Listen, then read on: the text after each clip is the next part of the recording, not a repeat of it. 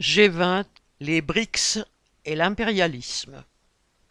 Le dernier sommet du G20, qui vient de se tenir à New Delhi, a été présenté comme un succès politique du président indien Modi, des pays membres des BRICS et des pays dits du Sud global, nouvelle appellation hypocrite des pays pauvres. Ainsi, la déclaration finale de ce sommet où se sont rendus Biden et Macron mais pas Poutine ou Xi Jinping, ne dénoncent pas explicitement l'invasion militaire de l'Ukraine par la Russie, ce qui provoque la colère de l'Ukrainien Zelensky. Le président brésilien Lula, qui doit accueillir le prochain sommet du G20, s'est même dit prêt à y accueillir Poutine malgré le mandat d'arrêt de la Cour pénale internationale.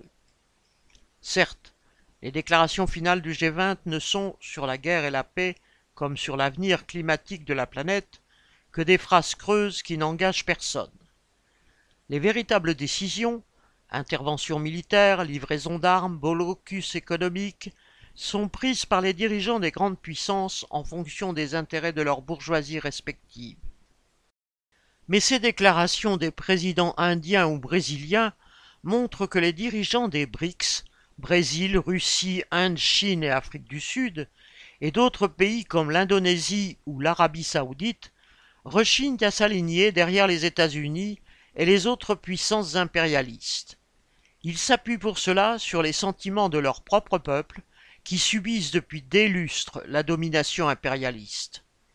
Mais contrairement aux espoirs répandus parmi les classes populaires de ces pays et même parmi une fraction des travailleurs en France, les BRICS ne représentent pas une force homogène capable de s'opposer à la tutelle et au pillage des grandes puissances.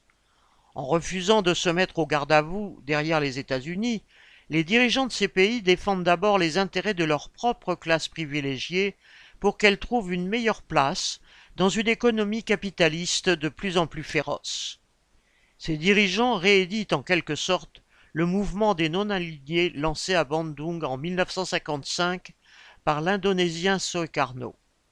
Des pays fraîchement indépendants comme l'Indonésie, l'Inde de Nehru, l'Égypte de Nasser ou encore de la Chine et la Yougoslavie tentaient alors de limiter le pillage qu'ils subissaient et refusaient de s'aligner sur les deux superpuissances de l'époque, les États-Unis et l'Union soviétique.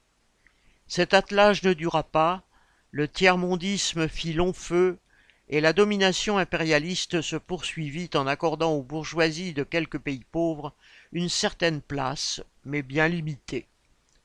Aujourd'hui, l'Inde et la Chine sont en rivalité pour jouer le rôle d'atelier du monde, prêtes l'une comme l'autre à livrer leurs prolétaires à la pire exploitation des industriels occidentaux et de leurs sous-traitants locaux. Elles sont presque en guerre pour se disputer une frontière dans l'Himalaya.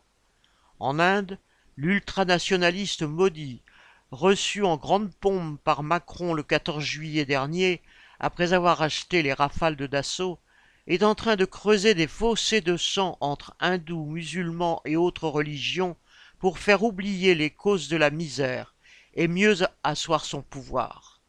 Quant à Lula, il a prouvé pendant toutes les années passées au pouvoir qu'il était un très bon serviteur du patronat brésilien respectueux des intérêts de l'impérialisme. Dans les pays des BRICS, comme dans les métropoles impérialistes, il n'y a pas de sauveur suprême. Les opprimés ne peuvent compter que sur leur propre force pour changer leur sort. Xavier Lachaud